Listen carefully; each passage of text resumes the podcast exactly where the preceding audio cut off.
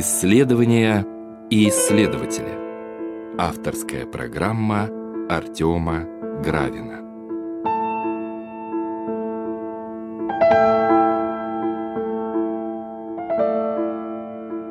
Здравствуйте, уважаемые радиослушатели.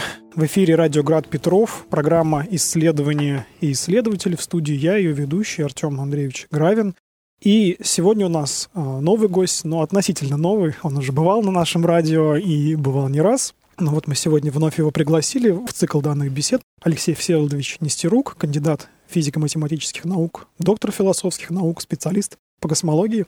Здравствуйте, Алексей Всеволодович. Здравствуйте, Артем. Здравствуйте, дорогие радиослушатели. И мы обозначили наш цикл бесед как беседы о космологии, беседы о космосе такой вот тематиком, вроде с таким загадочным, может быть, звучанием с одной стороны, но с другой стороны с каким-то таким, может быть, глубоким основанием. И я бы хотел начать нашу беседу с такого, может быть, простого вопроса, который мог бы задать любой радиослушатель. В принципе, зачем нужна космология? Вот для чего ее нужно знать, для чего нужно ее понимать, изучать, если для чего нужно хотя бы не, иметь некоторые небольшие представления в этой области. Алексей Федорович, не могли бы нам немного рассказать об этом? Здесь необходимо напомнить радиослушателям, что космология, само слово космология происходит из греческого космология, что означает космос и логос, то есть познание космоса. И, соответственно, понимание космоса в древнегреческом контексте, оно не такое, как сейчас, поскольку сейчас под космосом мы обычно понимаем внешнее космическое пространство, полеты к ближайшим небесным телам. Мы понимаем, например, солнечную систему, как наш ближайший космос. Но космос в греческом понимании это было тонкое понятие. Оно было связано не только с физическим космосом, то есть с астрономическим космосом. Оно было связано с космосом как некое представлением о гармонии и порядке в мире.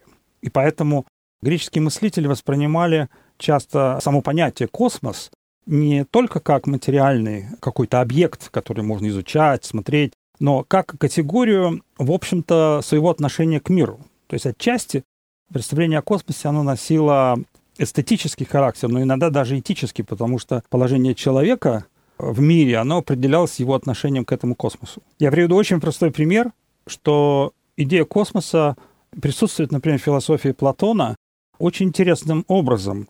Когда в диалоге государства он рассуждает о порядке, например, афинской демократии и общества, то он ссылается на космос, на внешний космос, как тот архетип, согласно которому можно социальный порядок, то есть порядок полиса, устраивать. А это означает, что космос играет не только роль, ту, которую мы понимаем сейчас, как космос внешнее пространство за пределами Земли, которое можно осваивать, изучать, а космос — это некая общая система взглядов, общая система мироздания, которая нужна для того, чтобы понимать смысл человеческой жизни на Земле.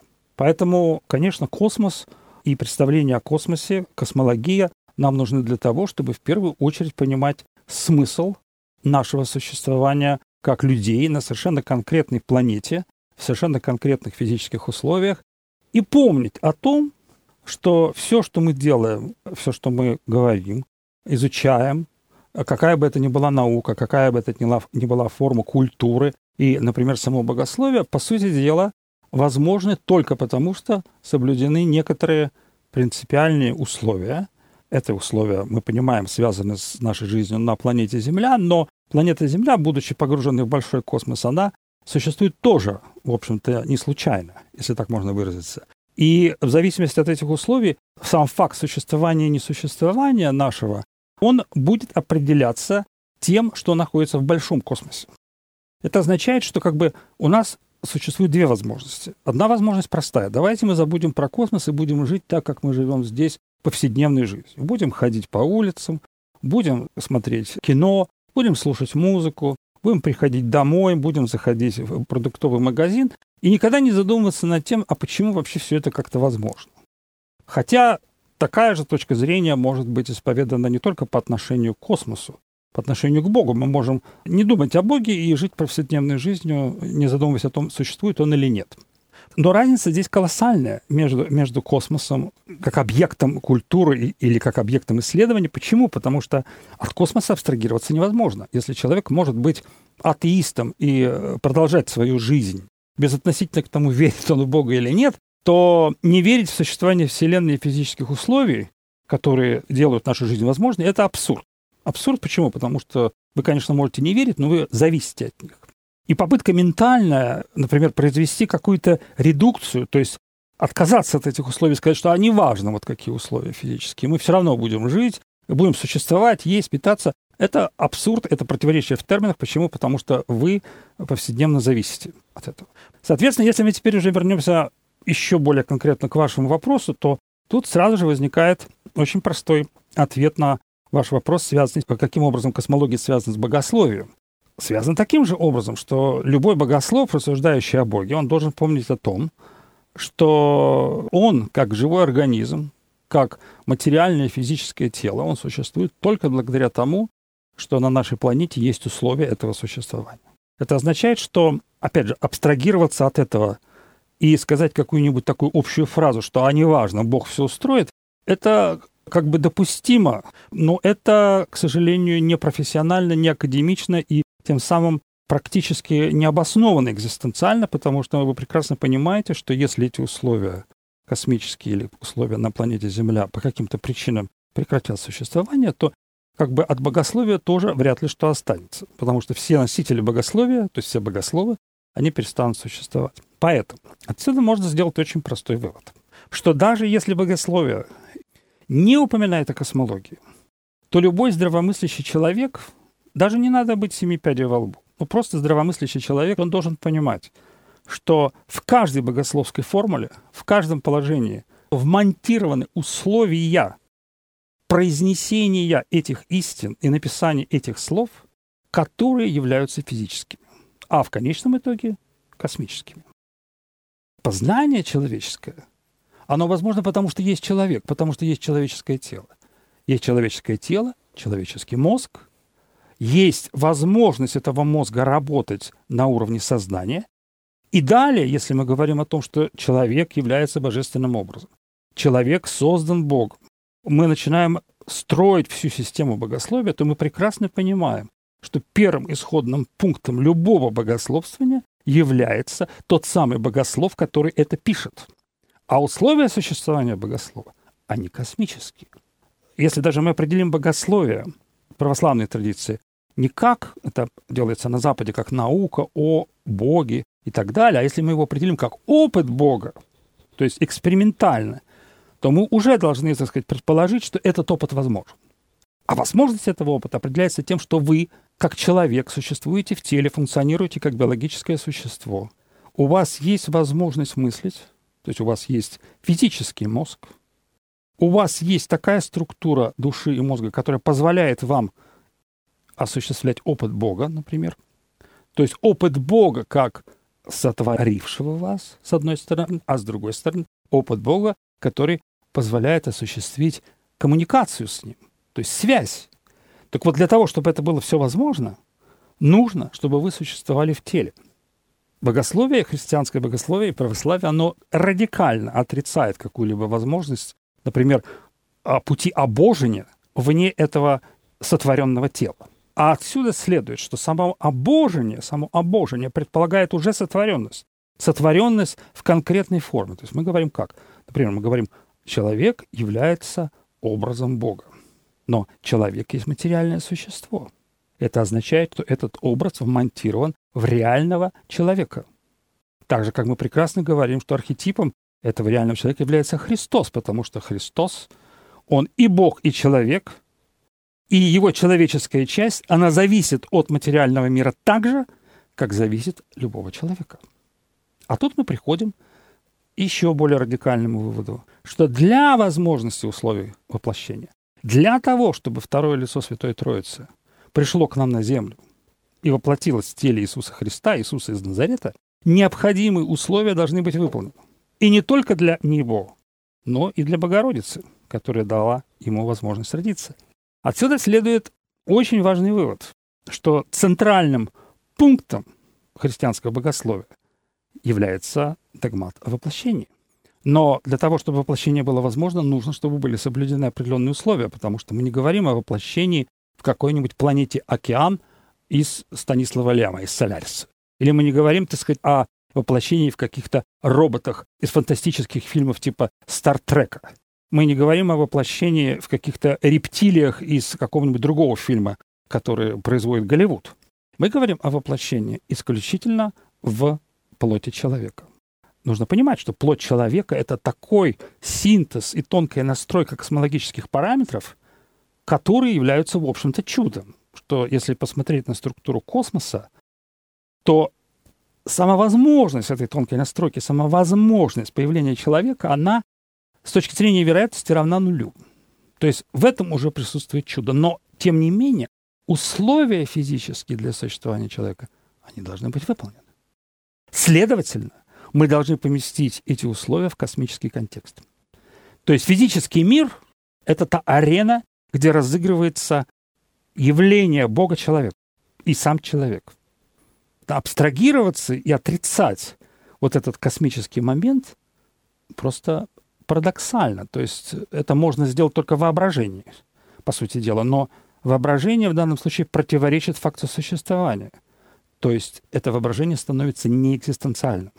И опасность подобного рода ухода от материальности, она связана с тем, что вот как раз божественный образ, то есть архетип Христа, который определяет человека, он исчезает.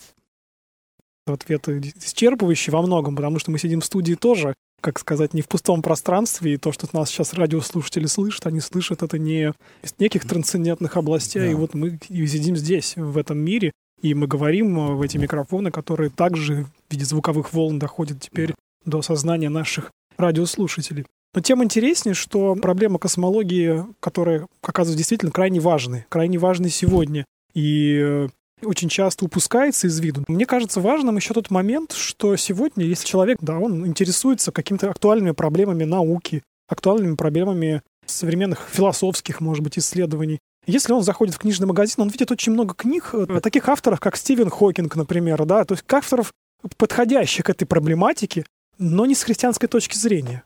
И тем самым мне кажется, что для христианина вопрос о том, что такое космос, и вообще космологический вопрос оказывается важным просто потому, чтобы что если этими вопросами он не задастся, эти вопросы решат за него.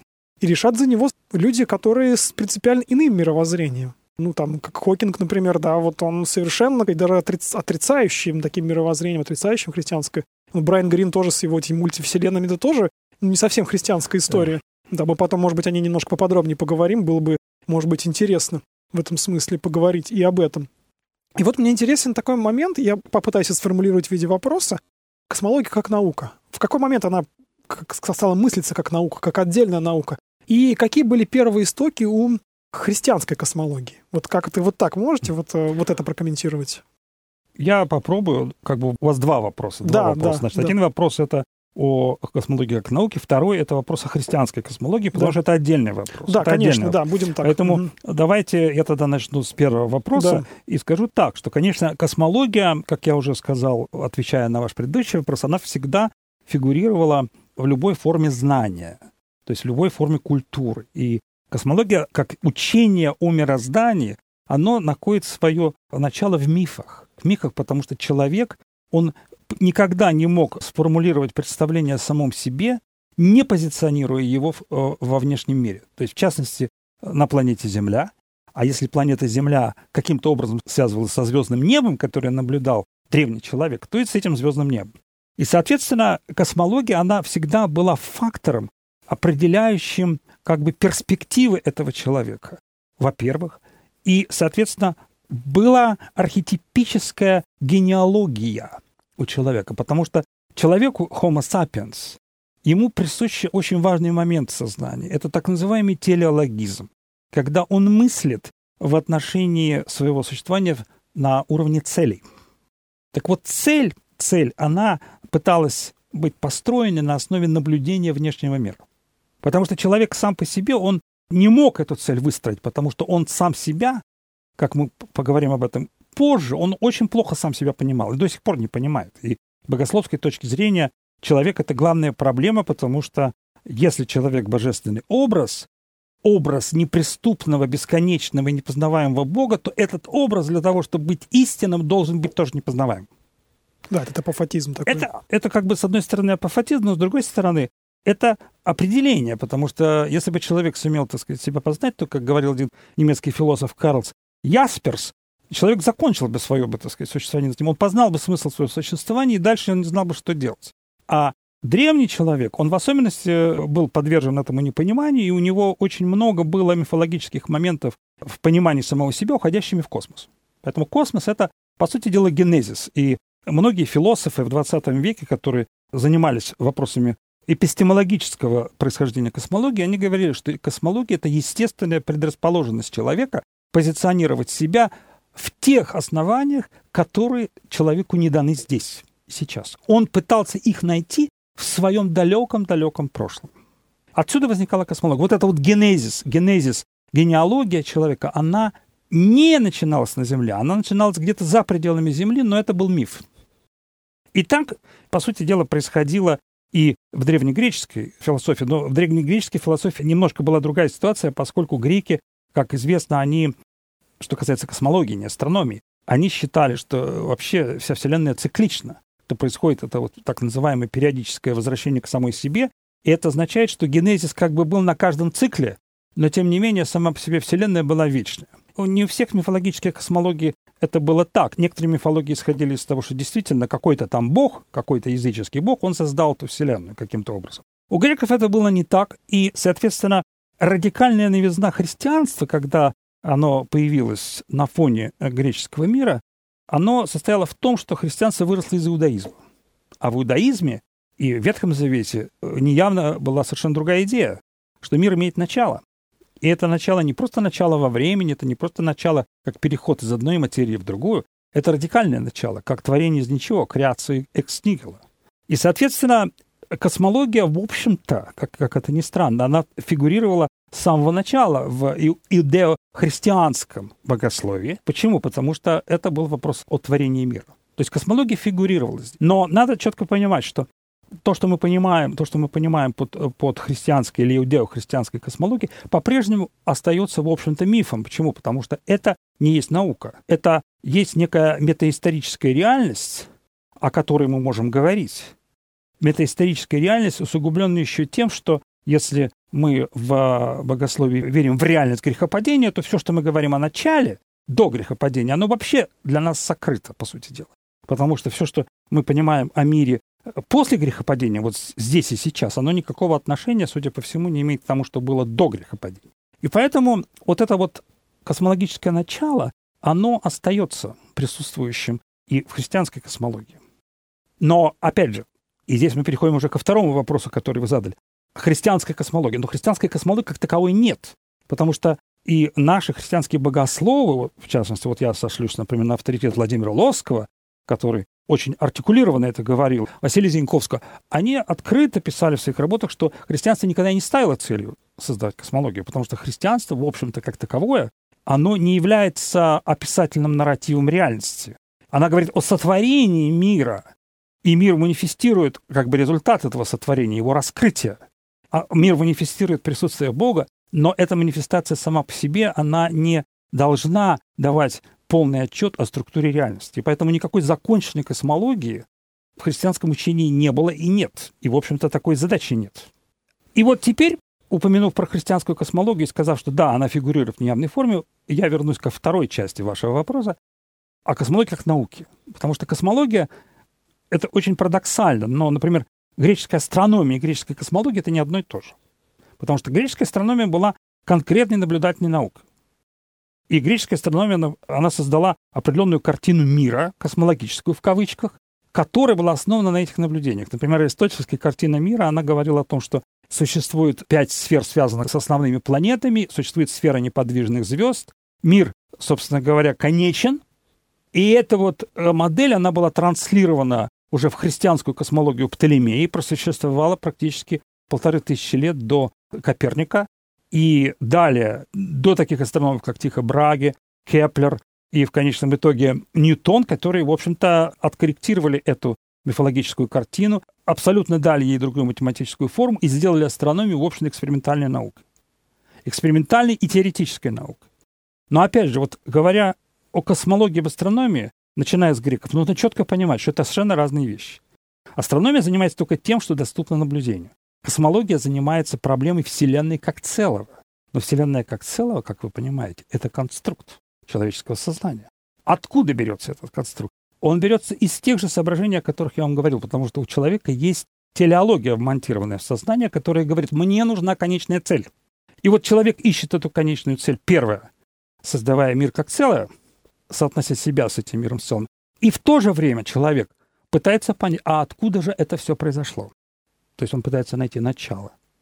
То есть начало, начало мира, начало Вселенной, вот эта вот исходная точка, тот генезис, который в мифологической космологии фигурировал, оказывается тоже вмонтированный в человеческую телеологию, телеологию сознания только. Вот это надо четко понимать. И, соответственно, до того момента, пока астрономия оставалась астрономией всего лишь наблюдаемой части ближнего космоса, она не могла быть космологией, потому что она не могла никаких делать заключений о Вселенной как целом. Прорыв произошел, как мы знаем, в начале XX века, когда была создана так называемая общая теория относительности, примененная нашим петербургским ученым Александром Фридманом ко всей Вселенной, сопряженная с астрономическими наблюдениями, которые делались известным астрономом Эдвином Хаблом, дополненная впоследствии бельгийским священником и ученым Джорджем Леметром, которые сумели сделать вывод о том, что на основании той части наблюдаемого космоса, которая доступна нам в телескопах или невооруженным глазом, мы можем сделать экстраполяцию в область Вселенной как целого. Почему?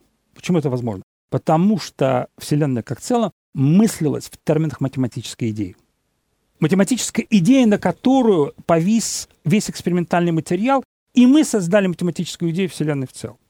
То есть здесь произошел очень серьезный синтез математической физики с экспериментальной астрономией, который, как я уже сказал, был инициирован общей теорией относительности, примененной э, ко Вселенной на больших масштабах. Вот где-то в начале 20 века, ну, как считают астрономы, к 1931 году приблизительно была сформирована первая фаза того, что мы называем научной космологией.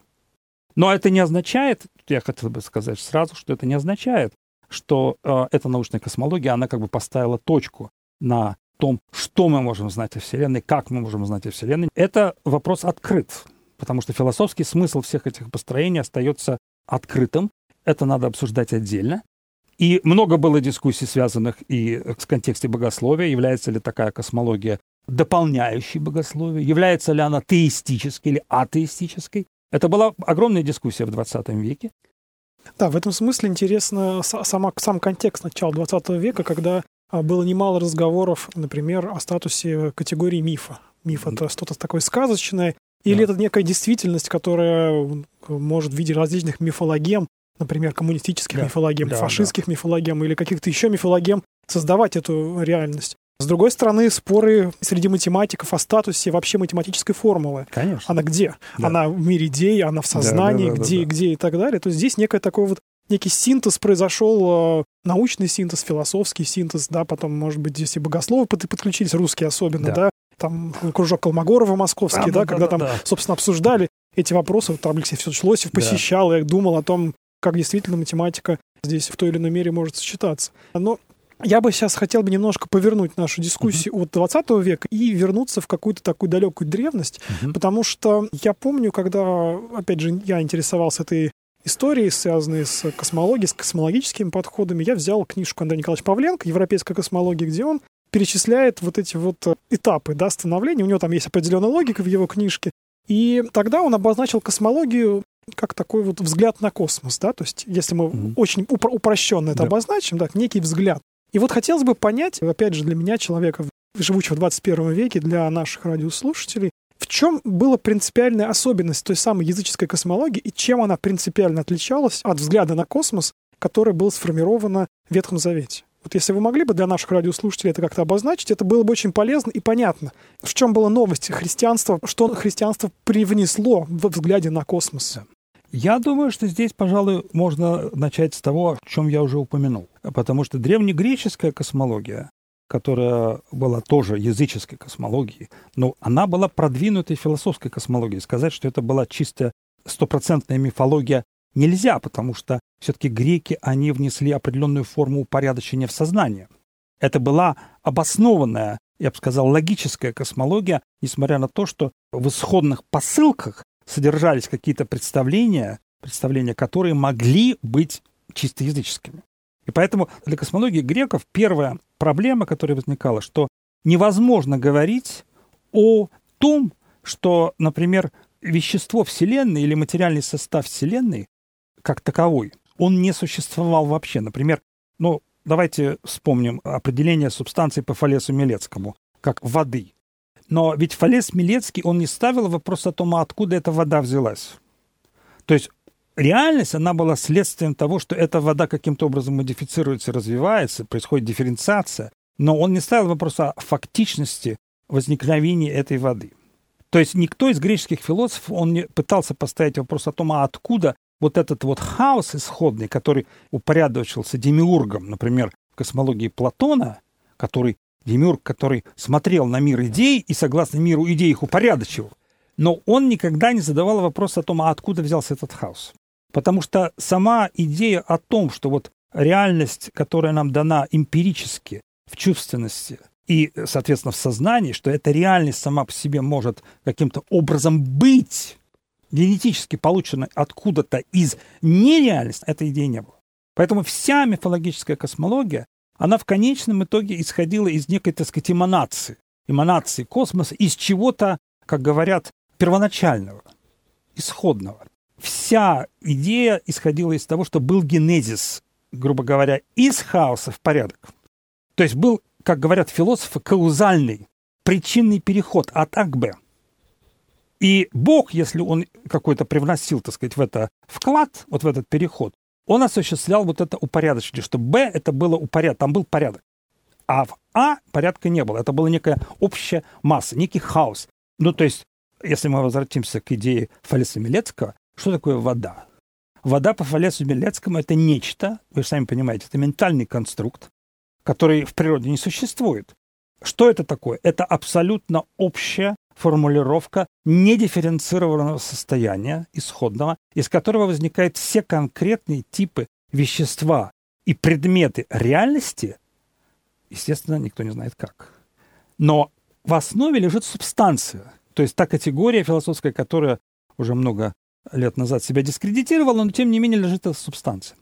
Так вот, Принципиальный момент, связанный с переходом от мифологической космологии, когда боги нужны были для того, чтобы осуществить вот этот переход из исходного состояния в нынешнее состояние. И, соответственно, все упование людей древних сходилось к тому, чтобы распознать этот путь, молиться богам, так сказать, которые обеспечивают теперь и будущее человека, потому что понятно, что будущее человека, оно каким-то образом было связано с его прошлым, опять же, субстанциально на уровне каузальности, причинной связи. Вот это все приводило к тому, что вся, вся космология мифологическая, она сводилась к попытке осознать исходную причину своего собственного существования. Потому что главная проблема и главная, главная проблема тревоги человека – это проблема, он не понимает своего собственного существования. На любом этапе, на любом этапе человеческой цивилизации человек по большому счету ставит только один вопрос. Что такое я? Ну, помните, в кантовской формулировке, что вот есть три вопроса. Есть три вопроса, что я могу знать, что я должен делать, на что я могу надеяться, но потом он заключает, но все это сводится к одному вопросу, что есть человек. Кант не построил эту антропологию, потому что, по-видимому, ее построить невозможно, но суть состоит в том, что человек и мифологический человек, он, он пытался ответить на этот вопрос. И он пытался найти свое основание вот той фактичности, той случайности существования в мире там, где-то в прошлом. Он хотел найти какой-то общий принцип в прошлом, который бы привел бы в конечном итоге к его нынешнему состоянию. Это общая идея, которая архетипически присутствует во всех космологиях, включая современную научную космологию. Никуда эта идея не ушла. Другое дело, что она в научной космологии по-другому реализуется. И вот теперь христианство. А христианство, оно, как я уже сказал, оно основано на четкой связи с Ветхим Заветом, то есть с космологией иудаизма. И принципиальным моментом, отличающим любую мифологическую космологию и древнегреческую космологию от христианской космологии, является идея сотворения мира. Сотворение мира, которое на самом деле очень сложно даже понять, потому что когда христианство и, соответственно, иудео-христианство говорит о сотворении из ничего, то любой человек, живущий в этом мире, он попытается эту аналогию спроецировать на этот мир. Ну как же так вот из ничего? Вот, вот, вот, вот, допустим, это мир. А вот где это ничего? Вот где оно? Как вот этот переход произошел? И вообразить этот переход хочется, просто потому что человек так мыслит. Но вообразить его нельзя. И поэтому сам постулат о сотворении мира из ничего, когда мир принципиально конечен не во времени, он конечен просто по своей сути онтологической. Это означает, что он свободно обусловлен чем-то, что не является миром. То есть, то есть, грубо говоря, нечто есть такое трансцендентное по отношению к миру, на основании которого этот мир держится. Мало того, он держится не просто на основании этого, но он держится так, что если вот это самое основание захочет, чтобы этот мир куда-то делся, то этот мир перестанет существовать вообще. Он перестанет существовать, но как? Это очень сложно понять. Что это значит несуществование вообще? Это не физический процесс. Одно дело в физике, мы говорим, например, что в будущем Вселенная распадется. Она превратится просто в некий газ из протонов, нейтронов, которые тоже в конечном итоге распадутся, и будет просто некая холодная смесь электронов и позитронов, и все, и будет это конец Вселенной. Нет. Речь идет не об этом, речь идет совершенно о другом механизме, который, по сути дела, и формализовать-то невозможно. Многие богословы, и в частности русский богослов, например, отец Сергей Булгаков, он писал в одной из своих работ, связанных с творением, что принципиальный момент, который был понят, понят и самими греками, но греки, они не формулировали его в христианском контексте, что невозможно построить каузальный принцип мира. То есть невозможно сказать, что вот есть мир, и что вот есть какая-то причинная связь из чего-то другого. Это философски невозможно сделать. Почему? Ну, мы понимаем почему. Потому что, в общем-то, человек не может выйти из мира, но это совершенно имеет архетипическое значение в понимании человеком самого себя. Человек не может выйти за рамки самого себя, оставаясь живым.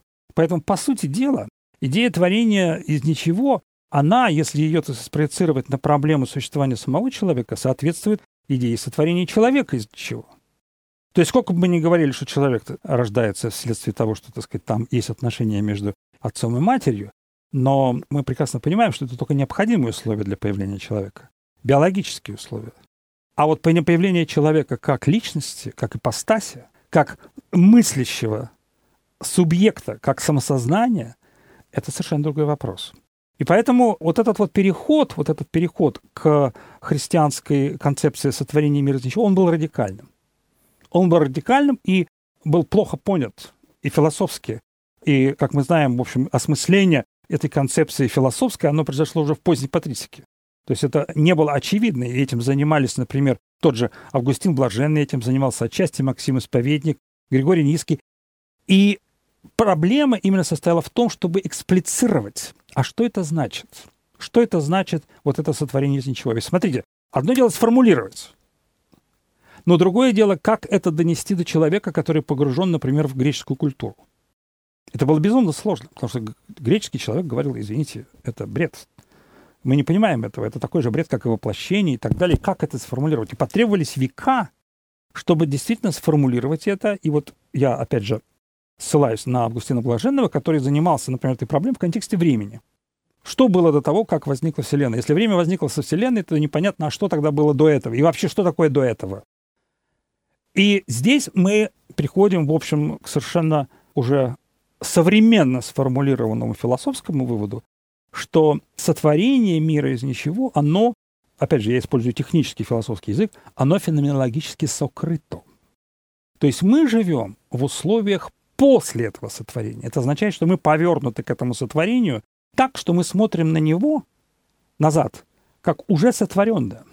Но для того, чтобы понять, на понять, это, что на самом деле мы не можем выскочить из тварного и посмотреть на процесс сотворения, нам достаточно провести аналогию со своим собственным рождением. Не надо даже пытаться говорить о Вселенной в целом. Если мы будем говорить дальше о современной космологии, я сумею просто проиллюстрировать это и объяснить, что сколько бы мы ни говорили о начале Вселенной, мы не можем выскочить и перескочить вот этот первый момент и посмотреть на Вселенную со стороны. Так же, как мы не можем посмотреть на процесс рождения. И вот здесь, заключая ответ на ваш вопрос, я и скажу, что христианство оно принесло абсолютно радикальные изменения в понимании того, что мир, мир, он в первую очередь конечен. Конечен не только с точки зрения времени и пространства, что можно было бы обосновать, например, на уровне современной космологии, но он онтологически конечен.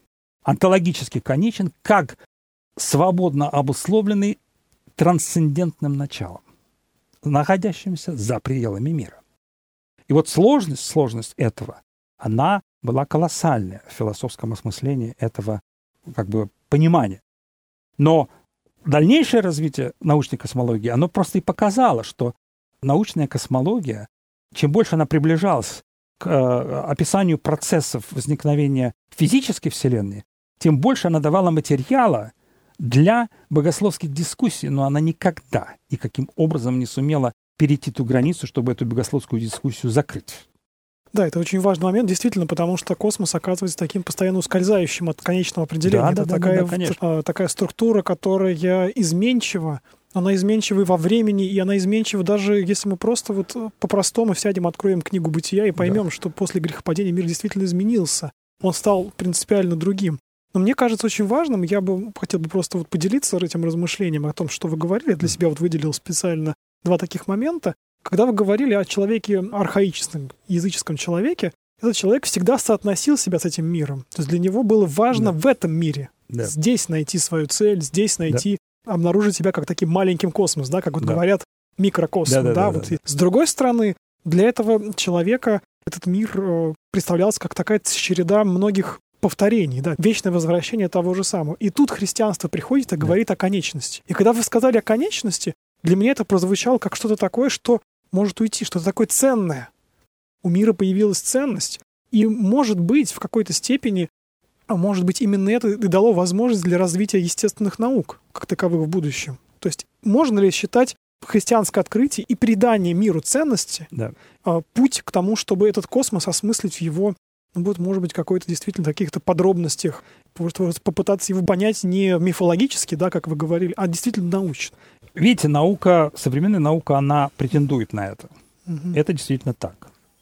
Но к большому сожалению, к большому сожалению, приходится констатировать, что современная наука при всем как бы множестве, многообразии, огромное количество статей, книг, которые на эту тему написаны, к большому сожалению, она очень плохо преодолевает этот мифологический барьер. Я приведу один пример, очень простой. Современная космология, она признает, что 96% вещества во Вселенной, они нами не поняты. То есть Вселенная, она является темной, не в этическом смысле темной, а в практическом смысле ненаблюдаемой, там, где отсутствует свет. Она является темной, потому что существует, как полагает теория, опять же, здесь надо быть очень аккуратным, не то, что мы это знаем. Мы знаем об этом только косвенно по теоретическому несоответствию космологической модели с наблюдениями, что существуют темные аспекты, два типа темной материи. Одна называется скрытая масса, другая называется темная энергия, которые составляют 95% всего вещества Вселенной. То есть все, что мы наблюдаем во Вселенной, как звезды, как светящиеся объекты, как радиогалактики и так далее, то, то что находится во взаимодействии с человеком, составляет 5%, 4-5%. Смотрите, вот что это такое? Это, в общем, некая, я бы так сказал, с одной стороны, некоторые люди называют это парадоксом космологии, но я бы назвал бы более грубо. Я сказал, что это патология. Патология, потому что, по сути дела, современная наука, она показывает, что мы знаем о Вселенной всего лишь ничего. Почему? Потому что человек, как конечное существо, живущее в одной конкретной малюсенькой точке Вселенной, абсолютно незначительное существо с точки зрения пространства, времени, общей массы Вселенной, человек в силу своей ограниченности телесной – телесный, ментальный, может прийти к выводу о том, что 96% он не понимает. Конечно, человек, он, поскольку амбициозное существо, он говорит, что ага, мы сейчас введем эти конструкты в теорию, и якобы эти конструкты в теории сбалансируют нам несоответствие. Но что это такое за конструкты, мы этого на данном этапе науки не знаем. Мы не знаем ни материального носителя скрытой массы, мы не знаем ни материального носителя темной энергии. Это показывает о том, что, в общем-то, процесс познания, он утончает понимание того, что как бы грандер, то есть, так сказать, красота и величие Вселенной, они действительно постоянно от нас ускользают. И сколько бы человек ни пытался настичь с помощью своих методов, он никогда не придет к тому, как он хочет, к законченной картине. Обратите внимание, здесь такой же апофатизм, как и апофатизм по отношению к пониманию божества. И меня, как христианского космолога, как христианского философа, меня это не удивляет. Не удивляет по той простой причине, что если человек является божественным образом, непознаваемым сам собою, в силу того, что он соответствует образу непознаваемого бесконечного Бога, то почему же мы должны удивляться, что мы не можем познать творение этого Бога? Ведь если это творение этого Бога, и мы часть этого творения вот в таких условиях, по определению, нам не дано понять смысл, так сказать, сотворения. И любая амбиция в попытке осознать его до конца является не более чем человеческой наивностью. Человек претендует на роль, так сказать, божества, который сотворил эту Вселенную, но он никогда его не достигнет. Поэтому то, что происходит в современной космологии, это, в общем-то, странное репродуцирование вот этой мифологической системы. Ну, конечно, любой космолог научный, он, конечно, будет возражать. Скажет, ну какая же это мифология? Вот у нас есть математическая физика, у нас есть какие-то процедуры, у нас есть экспериментальные обоснования части того, что есть. Я соглашусь со всем, несомненно. Это мифология, насыщенная современной наукой. Но в основании, что касается предельных вопросов, например, что такое Вселенная в целом, каково начало Вселенной, каков возраст Вселенной, почему мы имеем 96% абсолютно непонимаемого вещества в Вселенной, Космология не может на эти вопросы ответить. Она остается в том же самом состоянии неведения. То есть мы раскрываем какую-то область. Мы знаем очень много благодаря современной технике, но это не означает, что, что касается Вселенной в целом, мы вышли за пределы этой мифологии. Мифологии очень много, но мифология, как я уже сказал, она просто насыщена другим нарративом. Это два разных нарратива. И поэтому мой подход, так сказать, то, что я в своих книгах пытаюсь, какую я концепцию пытаюсь проводить, что действительно нарратив меняется – нарратив мифологический, нарратив христианский, нарратив современный космологический. Но что остается абсолютно одинаковым в этом нарративе? Одно – человек. Ничего не меняется в человеке. Почему? Ответ очень простой. Ничего не меняется в человеческом состоянии. Обратите внимание, на протяжении 40 тысяч лет существования Homo sapiens человеческое состояние практически не изменилось. Ничего не изменилось. Биологически мы все те же самые структуры. А раз ничего не изменилось, то, конечно, изнутри этих структур наш как бы подключение, наш взгляд на Вселенную оказывается таким же. Несмотря на то, что области интеллектуальные меняются, нарратив расширяется, но принципиальные ограничения, связанные с тем, что мы как тело существуем в отношении к этой Вселенной в том же положении, как это было во времена мифологии, ничего не поменялось.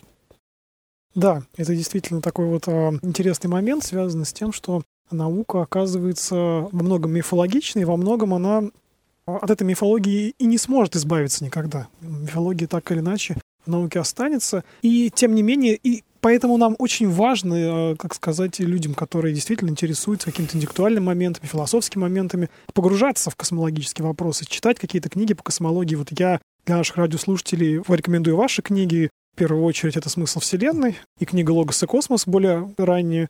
А могли бы ли вы для наших радиослушателей посоветовать, может быть, какую-то литературу для тех, кто только хочет познакомиться вообще с этой тематикой, может быть, что-то узнать, что-то первое прочитать, э, богословское или философское, что-то такое, чтобы могло человека сориентировать для начала, скажем так? Понимаете, вот научной популярной литературы существует очень много.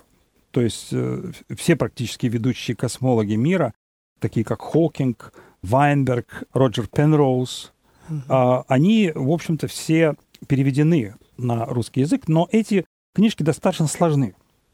Понимаете? И поэтому, как бы, я бы так сказал, что Хокинг, он, конечно, во многом фантастичен, но он дает, в общем, может быть, такое упрощенное понимание того, что происходит в современной космологии, хотя я лично его как раз в книжке «Логос и космос» достаточно сильно критиковал. Роджер Пенроуз, он гениальный ученый, мне пришлось с ним работать в 93 году в Оксфорде. Он совершенно дает радикально другую точку зрения на современную космологию, и которая не очень популярна среди так называемых established cosmologists. Вот. Но он пишет достаточно хорошо и популярно. И вот одна книга, если я правильно понимаю, она была издана в России, я точно не знаю выходные данные ее, она посвящена проблеме моды в современной космологии и в современной физике. Вот я бы советовал бы эту книжку читать как некий критический обзор этих моделей, потому что Пенроуз, он, в отличие от этой эйфории научной, которая творится во многих научно-популярных книгах, он очень трезво оценивает вот эту мифологическую компоненту, связанную с модой, с социологическими аспектами современной науки. Кстати, вот книга того же Андрея Николаевича Павленко, так сказать, она хоть уже и старенькая книга, но она в этом смысле хорошая, потому что вообще история в этом смысле самый лучший предмет. То есть я бы предложил бы прочитать книгу по истории развития космологических идей. Это было бы более понятно. Вот. А что касается, конечно, уже вот второго момента, связанного с философско-богословским восприятием этих идей, с этим, конечно, сложно. С этим очень сложно, потому что, к большому сожалению, ни на Западе, ни в нашей стране литературы нет, потому что космологи не интересуются философией. Они мало очень пишут на эту тему. То есть я знаю буквально все абсолютно источники по этой теме за границей. А я не рекомендую их нашим читателям, потому что это все, все равно другой язык. И поэтому здесь очень сложно дать, опять же, однозначный источник на как на философскую интерпретацию космологии. Хотя Андрей Николаевич Павленко, он писал на эту тему. Не только вот та книжка, которую вы упомянули, про историю, но у него где-то, по-моему, в 2012 году вышла книжка по-моему, то ли «Вселенная из небытия» или что-то такое. Она называлась «Философские проблемы современной космологии. Вселенная из ничего». Вот, совершенно да, верно. Так, да, я тоже... Э, и, я считаю, что ее можно почитать. Ее можно почитать, потому что, в общем, по крайней мере, эта книжка, она философски компетентна, потому что, потому что у нас вообще в этой области основная проблема состоит в том, что есть специалисты в области космологии, есть специалисты в области богословия, и когда они начинают сталкивать эти две дисциплины, то получается бог знает что. Здесь очень сложно, потому что здесь нужна же философская модальность мышления. А вот с философией космологии, в особенности постсоветские годы, было очень мало литературы. Были три сборника, которые в Институте философии Академии наук были выпущены под редакцией Вадима Васильевича Козютинского, царство ему небесное. Три сборника, не могу сказать, что я лично ими удовлетворен, но сам Вадим Васильевич, он, в общем-то, был относительно компетентным человеком, я считаю, что эти вводные статьи можно прочитать. Потому что я с очень многими вещами, связанными с интерпретацией космологических теорий, радикально не согласен, потому что философский компонент отсутствует, математический реализм доминирует, а никто не ставит под вопрос саму возможность этого математического реализма, его ограниченность. И, соответственно, а если вы говорите, что математика, она является всесильной дисциплиной, то вы можете произвести любого типа теорию, любой монстр, как говорится, теоретически он будет вами объявлен как соответствующий реальности, несмотря на то, что проверить это невозможно. Поэтому с этой точки зрения, ну, видите, мне как бы неудобно промоутировать свои собственные книги, но я так бы сказал, что нету, в общем, с моей точки зрения, достаточно компетентных книг по, например, космологии и богословию, которые бы не являлись бы просто выражением мнения.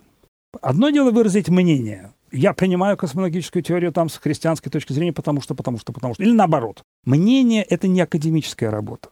Любой человек может выразить это мнение. Но сопоставить две дисциплины научно на академическом уровне – это целая проблема. Нужен метод. А метод этот, он сугубо философский. И поэтому здесь уже нужен очень сильный вход, так сказать, в определенного типа философии. Спасибо вам большое. Я со своей, со своей стороны все же нашим радиослушателям рекомендую книги Алексея Всеволодовича Нестерука «Логос и космос» и книгу «Смысл Вселенной». Сегодняшняя наша программа уже подходит к завершению, и у нас в гостях был Алексей Всеволодович Нестерук, кандидат физико-математических наук, доктор философских наук, специалист по космологии. И мы начали говорить об этой сложной космологической теме. В следующий раз мы продолжим наш разговор. Всем всего доброго. Да, спасибо, дорогие радиослушатели, и до следующих встреч.